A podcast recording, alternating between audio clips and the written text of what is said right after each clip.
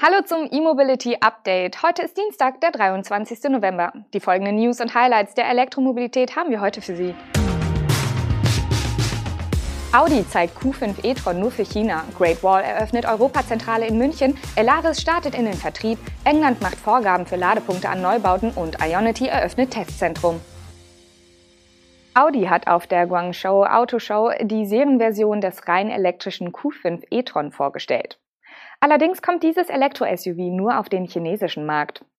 Trotz der Namensverwandtschaft zu dem Verbrenner-SUV auf MLB-Basis ist die technische Verwandtschaft zu einem anderen Modell aus dem VW-Konzern deutlich enger. So wie in Zwickau der VW ID4 und der Audi Q4 e-tron gemeinsam gebaut werden, laufen im chinesischen Anting der VW ID6X und der Audi Q5 e-tron gemeinsam vom Band.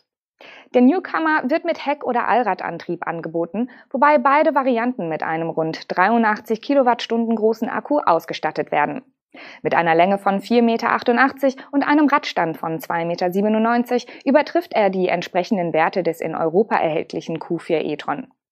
Bei der Optik ist die Verwandtschaft zum Q4 e-tron aber deutlich. Die Front wird von dem geschlossenen grauen Single-Frame-Grill und den Doppelscheinwerfern geprägt. Innen gibt es ein digitales Cockpit, einen 11,6 Zoll großen Touchscreen für das Infotainment und das e-tron-typische Vierspeichenlenkrad. Eine Besonderheit, wie der ID6X wird auch der Q5 e-tron mit einer dritten Sitzreihe zum Siebensitzer. Es gibt aber auch eine Sechssitzer-Version mit zwei Einzelsitzen in der zweiten Reihe.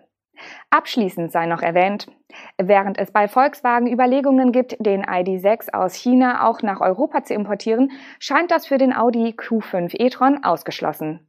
Hierzulande bietet Audi bereits den Q4 e-tron samt Sportback sowie den in Brüssel gebauten e-tron Quattro ebenfalls samt Sportback an.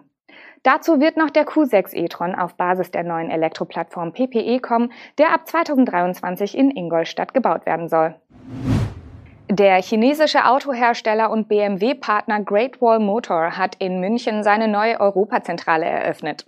Mit der Gründung des bayerischen Europabüros soll die Zusammenarbeit zwischen der Konzernzentrale und regionalen Entscheidungsträgern sowie Zulieferern gestärkt und ausgebaut werden. Das Great Wall Büro liegt zwischen dem Forschungs- und Innovationszentrum von BMW und dem BMW Group IT Zentrum. Wie viele Mitarbeiter zum Start bei Great Wall aktiv sein werden, ist unklar. Mitgeteilt wurde nur, dass es im kommenden Jahr bereits rund 300 Personen sein sollen. Als einer der erfolgreichsten Automobilhersteller Chinas haben wir bereits in vielen internationalen Märkten erfolgreich Fuß gefasst. Der Start in Europa ist ein wichtiger Meilenstein für Great Wall Motor, sagte der CEO Europe. Der Schritt sei notwendig, um ein global wettbewerbsfähiges Automobilunternehmen zu werden. Great Wall will in Europa mit dem elektrischen Kompaktwagen Aura Cat und dem Plug-in-Hybrid-SUV Way Coffee O1 Fuß fassen. Die beiden Fahrzeuge wurden im September auf der IAA vorgestellt. Great Wall ist nicht der erste chinesische Autobauer, der sich für München als Europa- bzw. Deutschland-Standort entscheidet. Dort sind bereits NIO und iWays vertreten. Zudem hatte bis zur Insolvenz Byton Deutschland dort seinen Sitz. Die Elektroautomarke Elaris aus Rheinland-Pfalz hat die ersten 150 Elektroautos aus China erhalten, die über Euromaster und weitere Partner ab sofort zum Verkauf stehen. Es soll sich dabei um Exemplare des SUVs Beo und des E-Kleinwagens Pio handeln. Bei wie vielen der 150 E-Autos aus China es sich um die jeweiligen Modelle handelt, schlüsselt Elaris nicht auf. Die im Frühjahr als neue deutsche E-Automarke angetretene Firma aus Rheinland-Pfalz äußert lediglich, dass die Stromer über 74 deutsche Euromaster-Standorte und ein wachsendes Netzwerk von Elaris-Partnern sowie per Online-Direktbestellung verfügbar sind. Ergänzend bietet das Unternehmen Wallboxen und Dienstleistungen an, ohne näher auf diese Angebote einzugehen. Explizit erwähnt wird lediglich ein optionaler Auslieferungsservice direkt zur Firmen- oder Privatadresse. Als Partner nennt Elaris neben Euromaster den deutschen Autodienst als Zulassungsservice, die Spedition BLG Logistics für die Pkw-Auslieferung und Realgarant für Fahrzeuggarantien. Für Leasing- und Finanzierungsangebote sollen namhafte Partner bereitstehen. Elaris hat derzeit drei Modelle aus China im Portfolio. Neben dem SUV Beo und dem Kleinwagen Pio noch den ebenfalls kleinen Kompaktstromer Finn. Bis Ende 2022 will Elaris nach eigener Aussage hierzulande über 10.000 E-Fahrzeuge verkaufen. In England müssen ab dem kommenden Jahr an neuen Wohnungen und Geschäftsgebäuden Ladestationen für Elektrofahrzeuge installiert werden. Neben Neubauten wird die Pflicht zur Errichtung von Lademöglichkeiten auch für umfassend sanierte Gebäude mit mehr als zehn Parkplätzen gelten. Das kündigte Großbritanniens Premierminister Boris Johnson jetzt offiziell an. Dadurch sollen jedes Jahr bis zu 145.000 zusätzliche Ladestationen in ganz England geschaffen werden.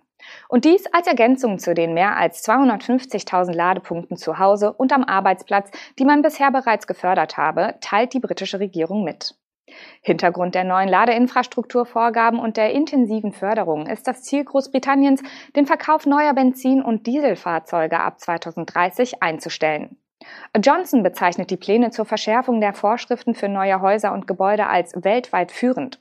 Was nicht zu hoch gegriffen ist, müssen doch in Deutschland in den meisten Fällen nur Leerrohre für künftige Kabel von Ladeinfrastruktur vorbereitet werden und nicht etwa Ladepunkte selbst.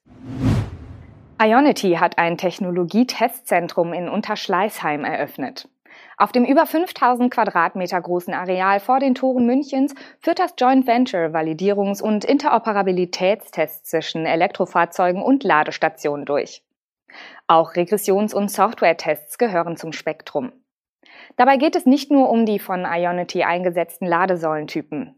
Laut Ionity ist es möglich, Tests an nahezu allen am europäischen Markt verfügbaren HPC-Ladestationen an einem Ort vorzunehmen. Grundsätzlich schreibt sich Ionity selbst eine Vorreiterrolle in Sachen High-Power-Charging zu. Dazu gehört natürlich auch die Zuverlässigkeit. Wobei das reibungslose Zusammenspiel von Elektroauto und Ladestation die Grundvoraussetzung für erfolgreiches Laden ist. Und darum war es in der Vergangenheit nicht immer perfekt bestellt. Angesichts zahlreicher Standards und Normen klingt das in der Theorie aber auch einfacher, als es in der Praxis ist. Jedes Unternehmen legt etwa Schnittstellenstandards im Prozess etwas anders aus, bekräftigt Ionity. In dem neuen Testzentrum sollen deshalb alle Schritte im Ladeprozess von der Authentifizierung und Leistungsübertragung bis hin zum Ladeende genau überprüft werden können. Das war unser E-Mobility Update am heutigen Dienstag. Wir wünschen Ihnen einen schönen Tag und sind morgen mit der nächsten Sendung bzw. dem Podcast zurück. Bis dahin, machen Sie es gut.